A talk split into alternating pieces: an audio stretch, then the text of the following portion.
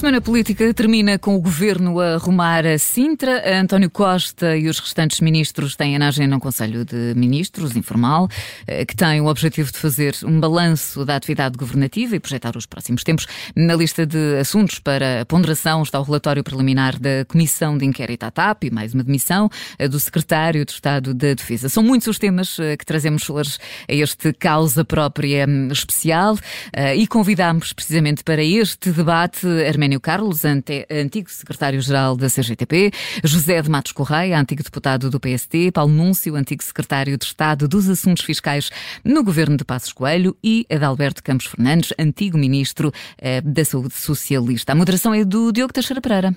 Bom dia, bem-vindos eh, à Rádio eh, Observador. São uh, muitos assuntos, como dizia a Catarina, que temos em cima da mesa.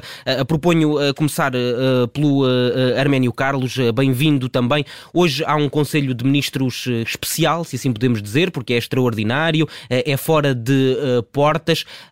Espera-se que os ministros, em conjunto com o Primeiro-Ministro, possam discutir uma futura remodelação do governo. Eu creio que uh, mais importante que a remodelação do governo são as respostas concretas àquilo que uh, hoje os portugueses e, e, outros trabalhadores que vivem e trabalham em Portugal uh, desejam e merecem.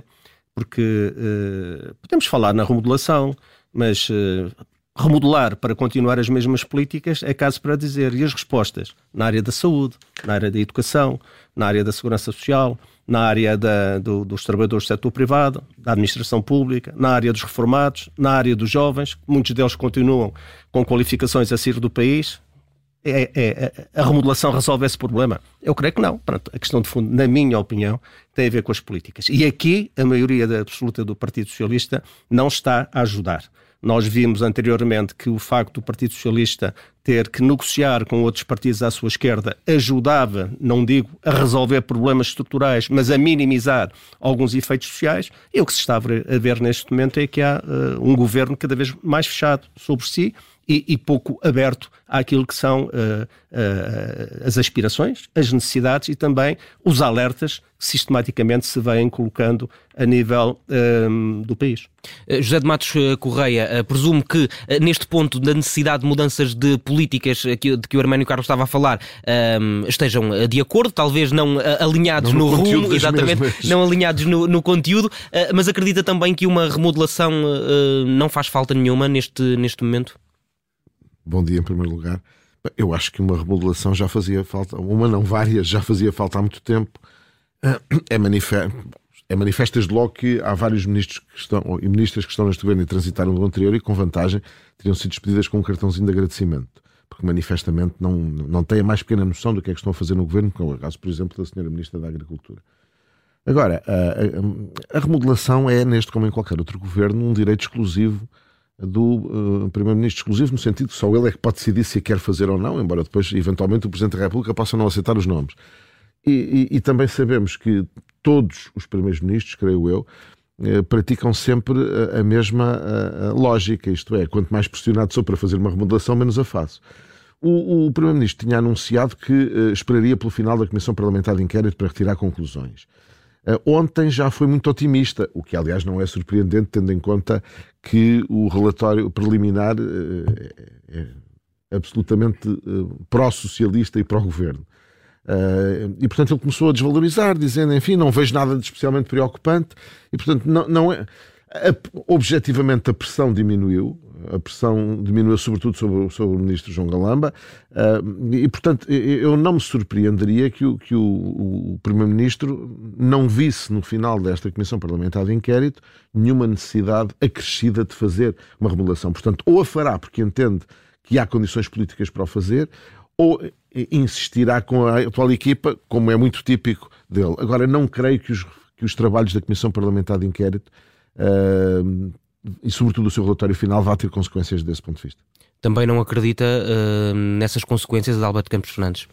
Não, eu aqui, uh, bom dia a todos, e aqui acompanho o, o Arménio Carlos. Eu acho que a oposição e os comentadores em geral laboram num erro uh, estrutural que é muito básico, que é insistir que as questões se resolvem interrompendo-se numa competência extinta do Primeiro-Ministro. Ele será avaliado no final pelos seus resultados e também pelo modelo de governação. Quer dizer, o Primeiro-Ministro adotou um modelo de governação que é este relativiza os incidentes, Eh, naturalmente, podemos dizer com mais ou, menos sentido, e até muitas vezes dentro do Partido Socialista nós temos algumas dúvidas sobre se alguns aspectos não mereceriam melhor atenção. E foca-se muito na ideia de que o que encontra é a devolução dos resultados no final do jogo. Isto é como se fosse um jogo de futebol, nós estamos a discutir se o treinador deve pôr o jogador A ou o jogador B mais à frente ou mais atrás, e o treinador dizer, oh, não, eu no fim mostro os resultados. Claro que é perigoso nós eh, centrarmos tudo na ótica dos resultados, porque há um risco que está a ser patente e que está a ser visível, é que há um desgaste e há um cansaço deste modelo de fazer as coisas. E eu, se tivesse a, a capacidade de poder fazer alguma recomendação, faço aqui de viva voz, eu daria alguma atenção ao estilo e ao modo de governar, porque isso, os, meios, os fins não justificam sempre os meios. E, portanto, certo que o Arménio Está Carlos dizia... quando fala do estilo. Quer dizer, nós não podemos estar uh, num exercício permanente de relativização, porque a democracia é incompatível com a desvalorização de coisas que não são desvalorizáveis. Quer dizer, há coisas que têm que ser atalhadas rapidamente. E, e, e, por exemplo, confundir os tempos da justiça com os da política, se nós estamos sempre a colar à, à, decisão política aos tempos da justiça, então passamos 20 anos sem nunca remodelar ninguém. Há juízes que são políticos. E há aqui uma dinâmica política que eu acho que às vezes o Primeiro-Ministro hum, não quer falar em excesso de confiança, mas ele é um otimista, é uma pessoa que acha que tudo se resolve com o passar do tempo. Eu creio que hoje há um sentimento no país, mesmo dentro de eleitores que votaram provavelmente no Partido Socialista, que gostariam de que, apesar de tudo, algumas coisas eh, deviam ser feitas porque ah, é uma questão, digamos, de atmosfera da própria República, de atmosfera do regime, de respeito pela democracia, pelas regras e não apenas dizer, ok, eu chego ao fim com resultados, mas independentemente de cometer uma falta, de derrubar um adversário à margem das leis, eh, de aceitar determinado tipo de abordagem, são estilos de estar na vida pública. É um Primeiro-Ministro é um homem muito experiente, é talvez a pessoa mais experiente a fazer política em Portugal. Escolhe o seu caminho, segue o seu caminho, mas obviamente que eh, nós temos todo o direito de dizer que, em alguns aspectos, não cuida, não, não, não prejudicaria nada o PS nem a maioria absoluta um bocadinho mais de humildade democrática e reconhecer que às vezes há coisas que não correm muito bem.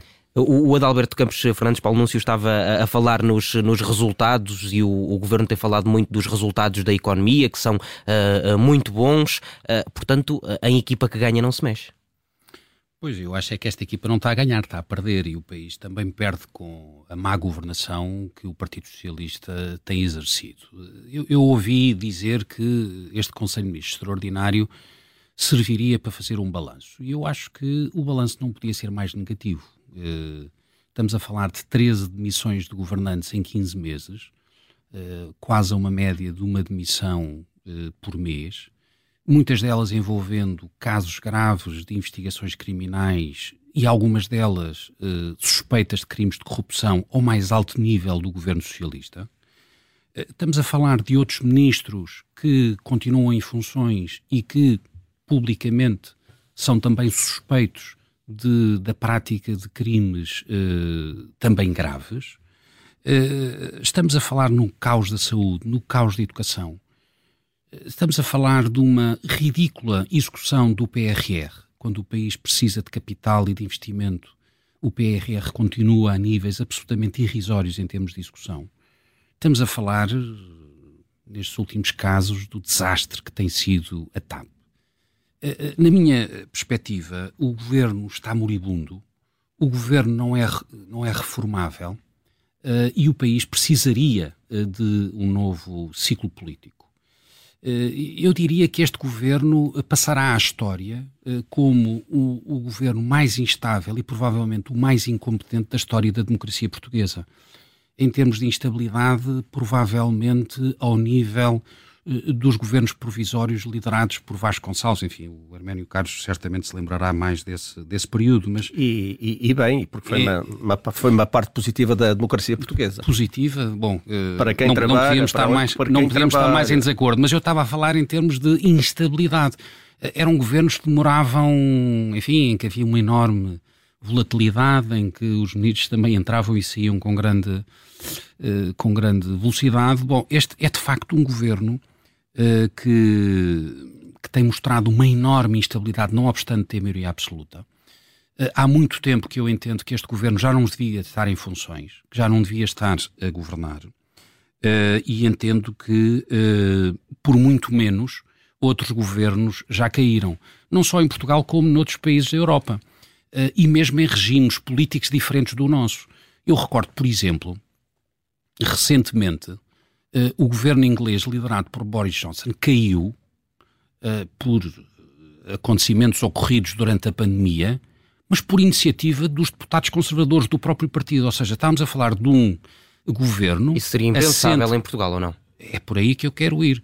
Uh, um governo uh, estável, uh, assente numa maioria absoluta, sólida e ampla, e em virtude de um conjunto de factos, como dizia o Adalberto, que foram considerados inadmissíveis numa democracia madura e que se quer credível, Paulo não se está a fazer um apelo aos, adeptos, aos, aos, uh, deputados socialistas. Não, o que eu digo é que os próprios deputados do Partido Conservador entenderam que aquele Primeiro-Ministro não podia continuar em funções e que aquele governo tinha que cair. Eu pergunto, alguém acredita que os deputados do Partido Socialista retirem alguma vez a confiança política ao, ao, ao, ao, governo socialista, enfim, muito dificilmente. Nem do PS, nem, nem, nem os outros partidos. Felizmente, felizmente que nós não vivemos num regime eh, puramente parlamentar, vivemos num regime semipresencialista. O Presidente da República tem um conjunto de competências próprias que as pode utilizar. Na minha perspectiva, já as uhum. devia ter utilizado há mais tempo, mas enfim, esperemos que eh, num futuro essas competências possam ser utilizadas. O Paulo Núncio já entrou aqui também uh, num, num, dos temas uh, que temos para, para discutir, ainda que ao de leve, que é a admissão do Secretário de Estado da, da Defesa. o Arménio Carlos há pouco estava a dizer que as políticas são, são importantes, mas casos como estes não ajudam. Mas não, não ajudam quer do ponto de vista da imagem do governo, quer também do ponto de vista da defesa da democracia porque o que nós constatamos é que cada vez há mais uma maior promiscuidade entre uh, a política e este tipo de situações. Isso é mau. É mau para a democracia, é mau para a imagem dos políticos e é bom para os populistas e, sobretudo, para a extrema-direita que procura aproveitar estas situações. Não é que eles não façam o mesmo, fazem o mesmo ou até pior, mas procuram aproveitar estas situações para lançar a velha máxima de são todos iguais e é preciso acabar com este regime, é preciso mudar o regime, é preciso uh, sermos nós a chegar ao poder. Este é que é o problema de fundo. E é o problema de fundo, mais a mais, quando nós constatamos que estes processos se arrastam no tempo. Uh, isto na, na, política, na minha opinião, não basta parecer, é preciso ser. Uh, e é preciso ser porquê? Porque situações desta natureza quando ocorrem, justificam e exigem que as pessoas envolvidas sejam as primeiras imediatamente a pôr os seus lugares à disposição, à disposição e a exigirem junto ao Ministério Público as respectivas averiguações. E depois se confirmar que elas têm razão, então são elas que passam imediatamente ao contra-ataque e vão exigir responsabilidades de quem promoveu as calúnias, se porventura elas se verificarem. A partir do momento em que não fazem isto, estão não só a pôr em causa a sua imagem, como acima de tudo estão a pôr em causa a imagem de um coletivo que integram e, e estão a pôr a imagem também da própria democracia. E a democracia tem uma questão de fundo que importa preservar. É que quem está uh, num governo ou quem está uh, a desenvolver uh, atividades eh, institucionais deve ter sempre presente que está lá para servir o interesse público e não se servir do interesse público para benefício pessoal. Esta é que é a questão de fundo. E, infelizmente, esta é uma situação que continua a, pautar, a, digamos, a postura de eh, uma série de pessoas. Isto não é bom para a política e quero-vos dizer mais, sou insuspeito, sou do Partido Socialista, eh, não é bom para a política, nem é bom para os partidos que estas pessoas integram. José de Matos Correia, é, casos como estes são uma espécie de uh, passes para um remate de baliza aberta aos partidos da uh, extrema-direita? Bem, eu acho que situações dessas são, são sobretudo situações preocupantes do ponto de vista democrático e do ponto de vista ético. Um, nós não podemos olhar para um governo, qualquer que ele seja, mas neste caso o governo do Partido Socialista, e ver o conjunto de pessoas que, por razões relacionadas com práticas menos adequadas, ou pelo menos suspeitas delas, uh, tiveram que se afastar. Há pouco o Paulo dizia com razão, estamos a falar de 13 ministros que saíram e muitos deles com, com, questões relacionadas, seja crime ou não seja, com violação de regras a que estavam sujeitos. E é evidente que os populismos, sejam eles de esquerda ou de direita, e aí eu evidentemente afasto-me do Arménio Carlos, vivem disso. Alimentam-se disso. Normalmente não têm um não são a favor de qualquer coisa, não têm um projeto, são contra. E portanto criam sempre um discurso que tenta cavalgar Trazendo isso para o concreto, eh, qual é que é o populismo de esquerda que se alimenta disso em Portugal?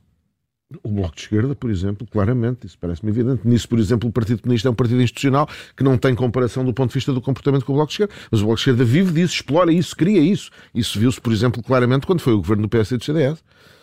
Que inventavam, olha, até inventar, eh, tentaram explorar aquela célebre questão das offshores, de, de, de, das transferências feitas para as offshores, enfim, fazendo do Paulo Núncio e de outros eh, uma espécie de acelerados e que deu rigorosamente em nada.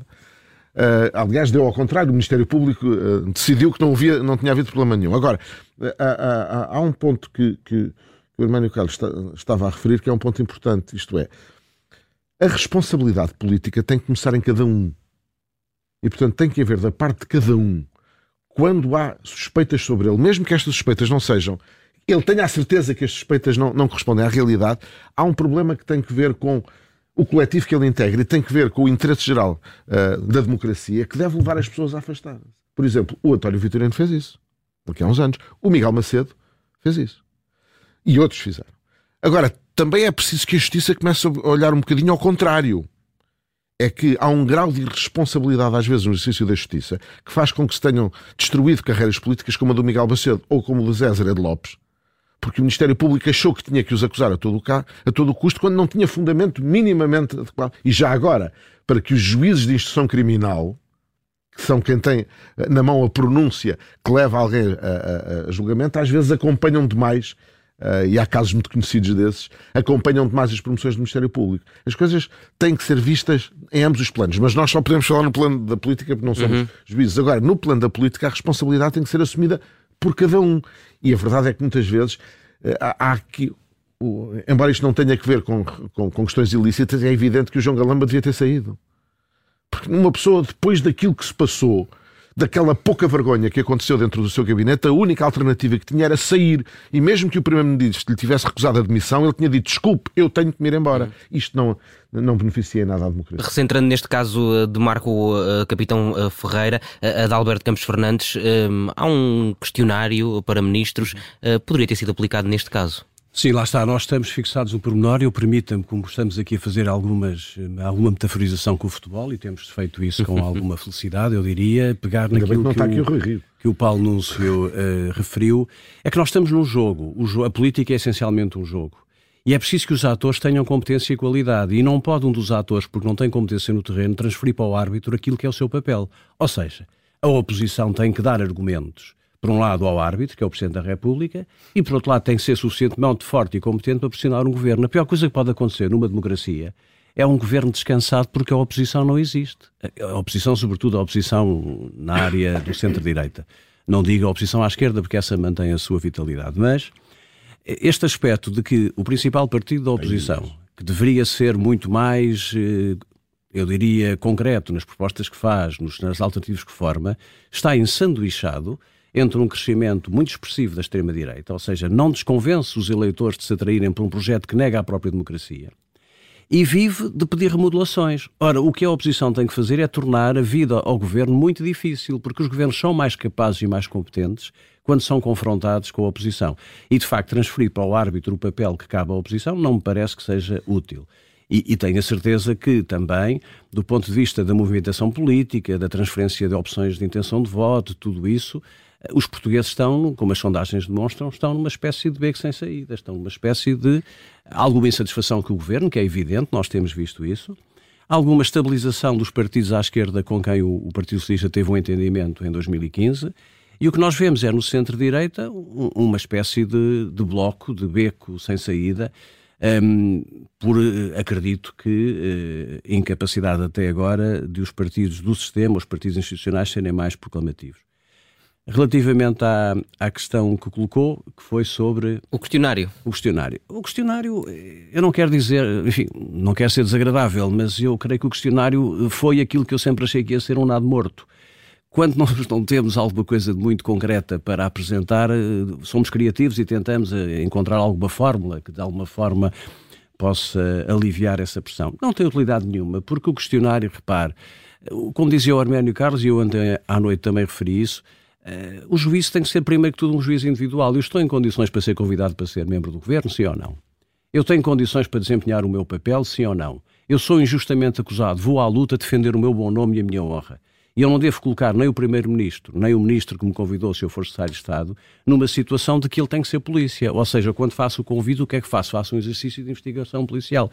Se as pessoas querem estar no governo a todo o custo e, e de facto agarram-se à, à, situação arrastando para com, com, com, com injusto, justo ou injustamente, nós não sabemos se este caso concreto se vai haver alguma acusação, se vai haver alguma uhum. pronúncia. E, portanto, eu diria que o questionário manifestamente provou a sua, tem provado a sua inutilidade. E relativamente ao juízo individual, seria bom que quem aceitasse estes desafios estivesse consciente de que, perante um dano potencial provocado à instituição governo, deveriam ser os primeiros a pedir uhum. para ser libertados dessa função. Estávamos a falar precisamente sobre uh, uh, mais uma demissão uh, no, no, governo, mas se calhar aproveitava para puxar aquilo que tinha sido a resposta do Adalberto Campos Fernandes e perguntar-lhe se de facto a oposição está adormecida. Não, eu penso que não. Eu penso que a oposição está a fazer o seu trabalho e eu acho que as sondagens demonstram isso mesmo, que o governo perdeu em muito pouco tempo a maioria absoluta, teve uma quebra muito significativa, que aliás não é muito normal acontecer em governos com maiorias absolutas, e por isso as pessoas uh, estão crescentemente a perceber que esta governação não pode continuar, este estado de coisas não pode continuar. Portugal precisa de ser governado e este governo, objetivamente, não o tem feito. Mas sobre a questão da, da admissão do secretário de Estado, eu queria enfatizar que este é um caso muito grave. É um caso que envolve suspeitas da prática de crimes de corrupção e de participação económica praticados por uh, um governante do Partido Socialista. É mais um caso uh, de suspeitas de corrupção a atingir diretamente o governo do Partido Socialista uh, e, em particular, numa área tão sensível como a defesa. E por isso, e pegando também na vossa notícia de agora, parece-me absolutamente inaceitável a resposta que o Primeiro-Ministro dá a este caso tão grave. Eu ouvi-o ontem, penso que eh, num concerto musical, uh, tentando desvalorizar a questão e fingindo que nada era com ele. Eu recordo, estamos a falar de um caso que atinge um governante do Partido Socialista que é suspeito da prática de crimes de corrupção.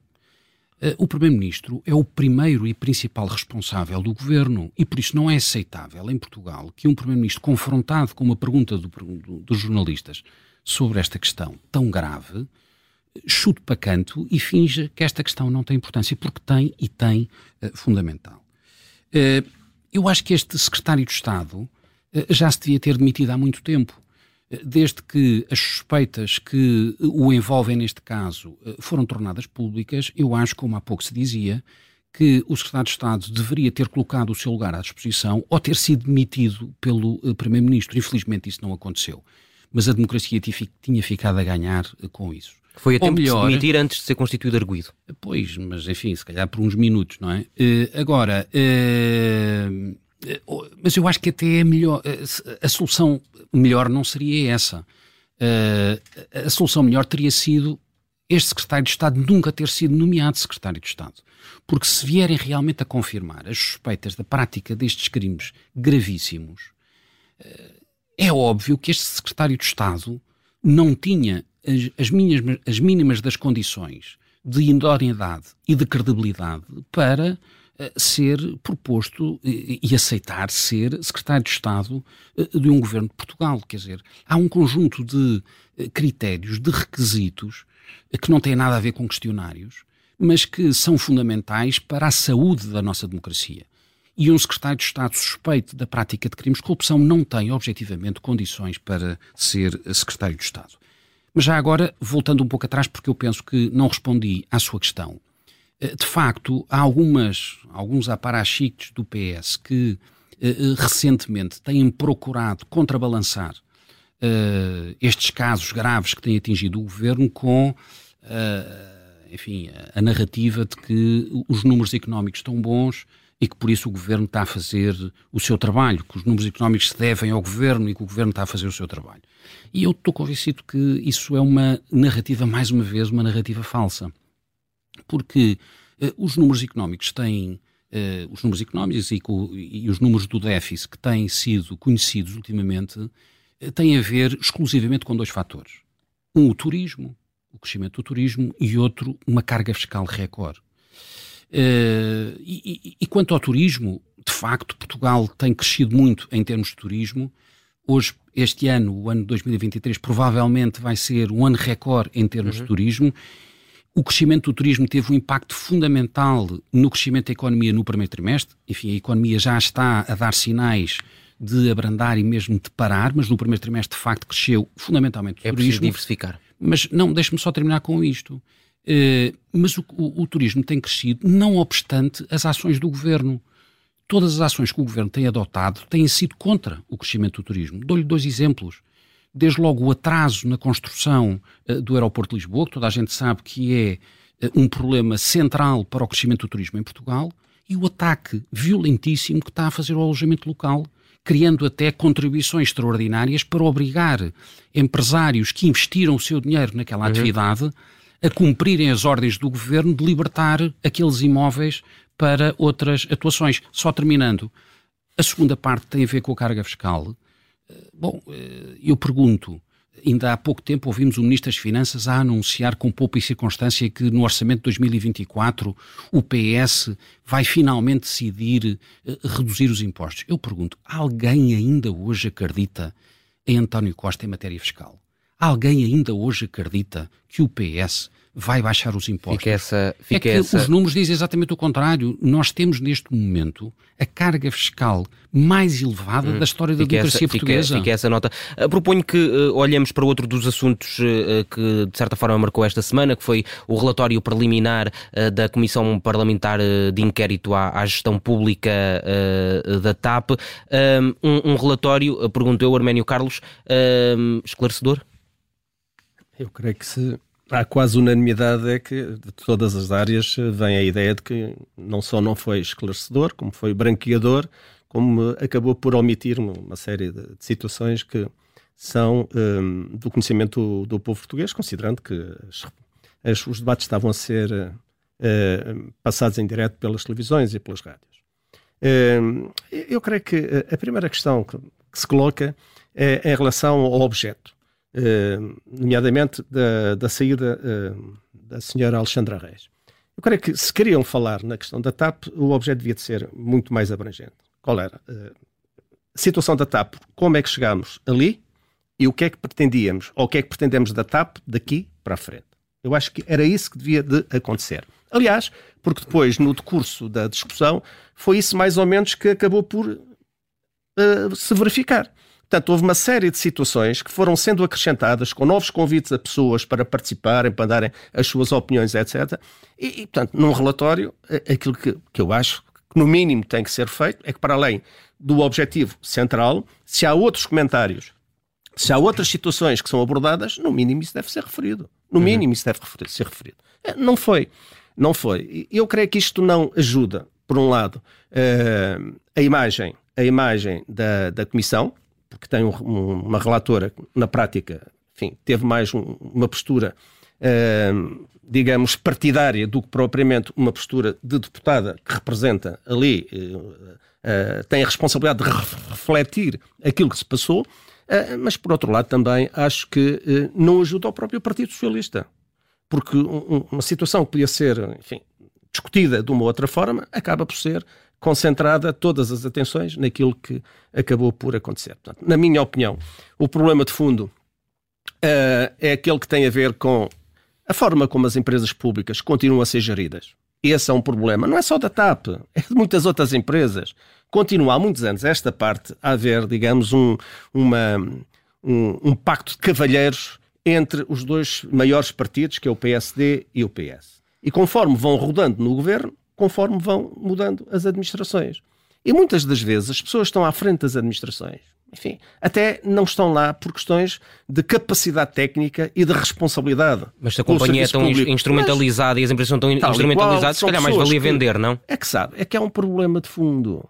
É que em torno de um governo existe uma enormíssima clientela seja um governo do PS, seja um governo do PSD, mas existe uma enormíssima clientela. E essa clientela faz uma pressão enormíssima, não é? Para que um conjunto de objetivos pessoais venham a ser atingidos. Eu creio que esse é um dos problemas que tem que ser discutido. Por último, em relação ainda à TAP, o que nós precisamos é de saber o que é que queremos da TAP daqui para a frente.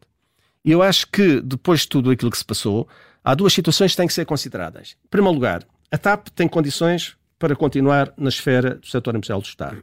Segundo lugar, é necessário, depois de tudo aquilo que se passou, nomeadamente resultados positivos que entretanto se verificaram e que não estão desligados dos enormíssimos cortes que foram feitos, nomeadamente nas retribuições dos trabalhadores e nos despedimentos até excessivos que entretanto se verificaram, da necessidade, dizia eu, de se valorizar os trabalhadores e de repor aquilo que é devido aos trabalhadores. Uhum. Porque qualquer empresa, seja pública ou privada, pode ter e deve ter uma boa gestão mas não há uma boa gestão sem o envolvimento, a participação, a motivação e a valorização dos profissionais, homens e mulheres que lá trabalham. Eu creio que essa é, é a questão de fundo que se coloca neste momento. José de Matos Correia, ouvimos esta semana Luís Montenegro ser muito crítico também uh, uh, relativamente a este, a este relatório, uh, mas o PS ainda não decidiu fazer nada em concreto, se vai chumbá-lo será uma das opções, mas propor alterações, por exemplo, o que é que o PSD deveria fazer?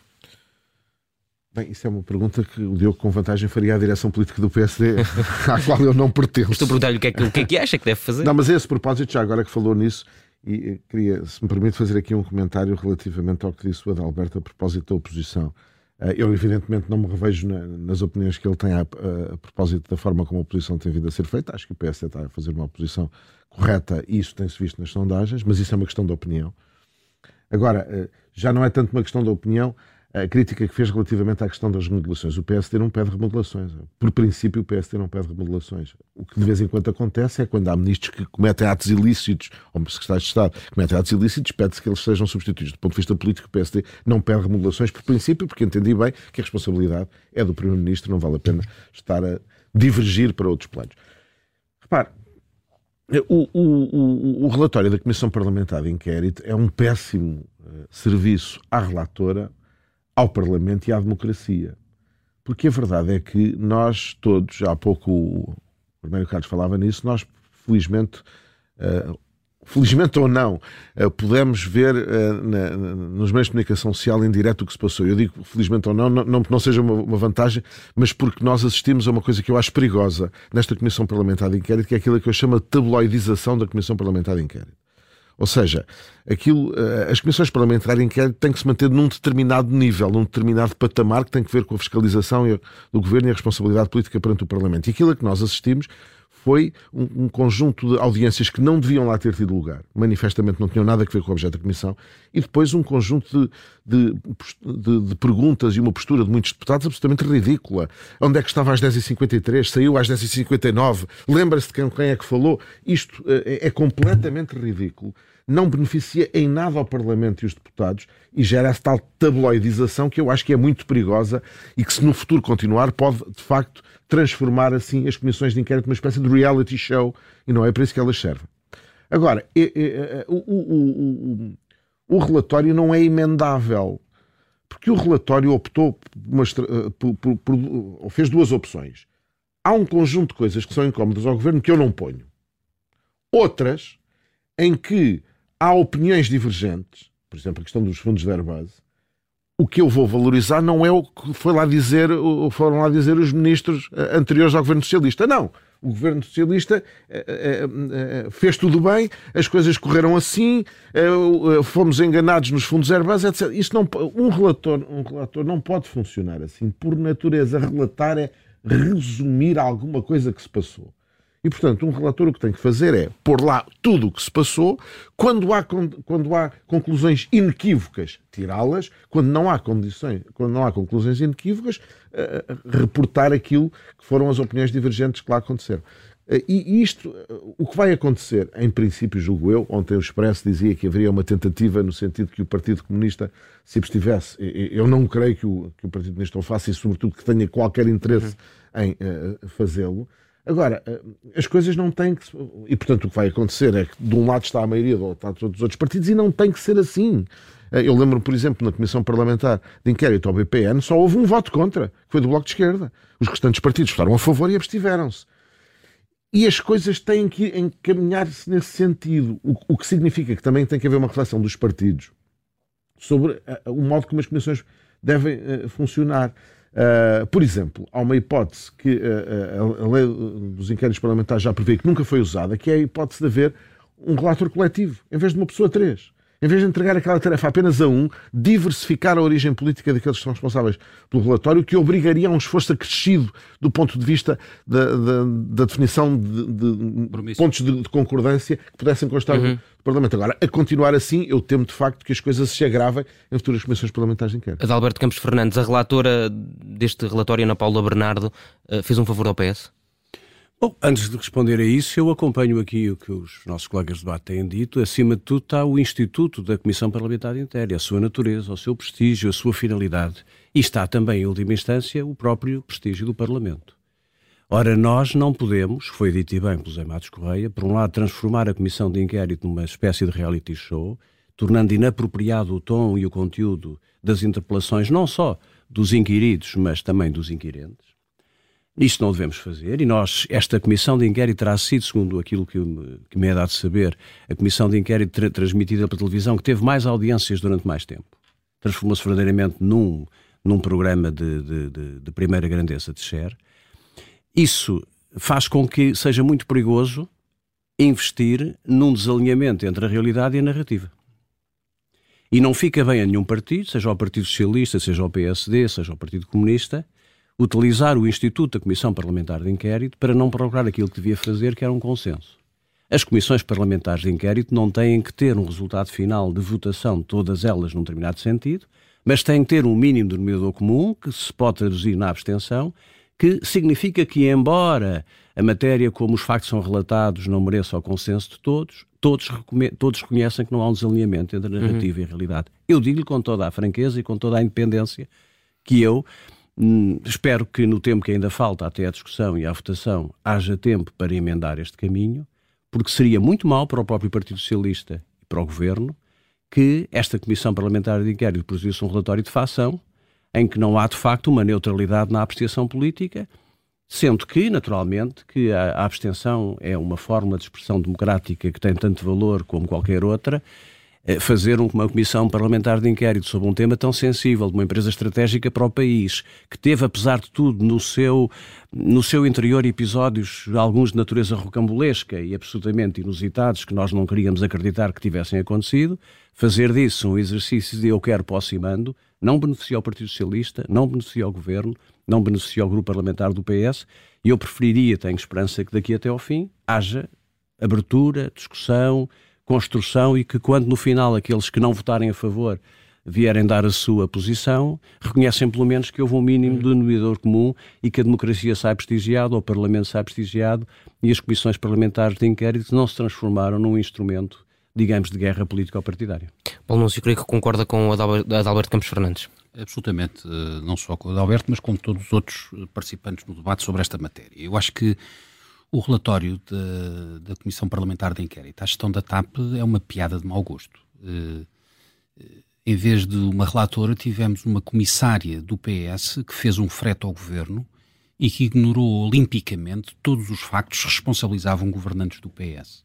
É absolutamente inadmissível que o relatório não contenha nem uma linha sobre o caso Galamba, não contenha nem uma linha sobre o caso SIS, e que não eh, aborde de uma forma profunda e detalhada a injeção de 3,2 mil milhões de euros numa empresa que foi renacionalizada por capricho ideológico e que já custou 3,2 mil milhões de euros aos contribuintes em Portugal.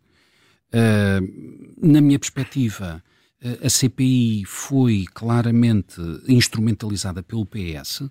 O relatório conta uh, uma verdade alternativa eh, que ninguém ouviu durante as sessões eh, da Comissão de Inquérito, destruindo dessa forma, e nessa matéria acompanho perfeitamente tudo aquilo que foi dito, destruindo dessa forma a reputação e o historial uh, do Parlamento enquanto entidade fiscalizadora do governo em inúmeras comissões de inquérito no passado. E, e deixe-me recordar, porque não ficava bem com a minha consciência, que o CDS teve um papel decisivo em inúmeras comissões de inquérito no passado e que muitos dos melhores deputados eh, que o CDS teve, a começar por Nuno Melo, a acabar em Cecília Meirelles, tiveram, tiveram uma participação muito ativa em muitas comissões de inquérito que cumpriram o seu papel de fiscalizar uh, a ação do governo. E, e, este relatório, de facto, é uh, um contributo para o desprestígio e para a destruição da reputação da Assembleia República nesta matéria. Eu queria terminar com esta nota. É que, não obstante a tentativa, porque eu chamo-lhe tentativa, ninguém engole eh, esta tentativa, mas a tentativa de branqueamento que é feita neste relatório, a questão de fundo mantém-se. Eu recordo que o ministro João Galamba, antes do início das uh, sessões da Comissão de Inquérito, estava numa posição muito débil, muito fragilizada, tinha pedido admissão e, naquele gesto que ninguém entendeu, o Primeiro-Ministro não tinha aceito admissão. Eu continuo a achar que, não obstante toda esta tentativa de branqueamento, o Ministro João Galamba continua a não ter as mínimas das condições para uh, continuar em funções e para continuar a desempenhar o papel de Ministro uh, das Infraestruturas. E por isso talvez seja uma boa altura para ele retomar a iniciativa de pedir a sua demissão e, neste caso, o Primeiro-Ministro aceitá-la. Obrigado. Faria, faria, um, bom, um bom serviço ao país. Obrigado, uh, Paulo Núncio. Agradeço-lhe ter vindo à Rádio Observador. Agradeço também ao Adalberto Campos Fernandes, ao José Matos Correia e ao Arménio Carlos pela disponibilidade para olharmos para esta semana política, mais uma algo conturbada. Cá estaremos para perceber o que é que vai acontecer nos próximos tempos e o que é que vai acontecer no final deste Conselho de Ministros de Sintra extraordinário. Os eh, ministros e o primeiro-ministro eh, estão reunidos para avaliarem a situação política atual. O Causa Própria está de regresso na próxima semana.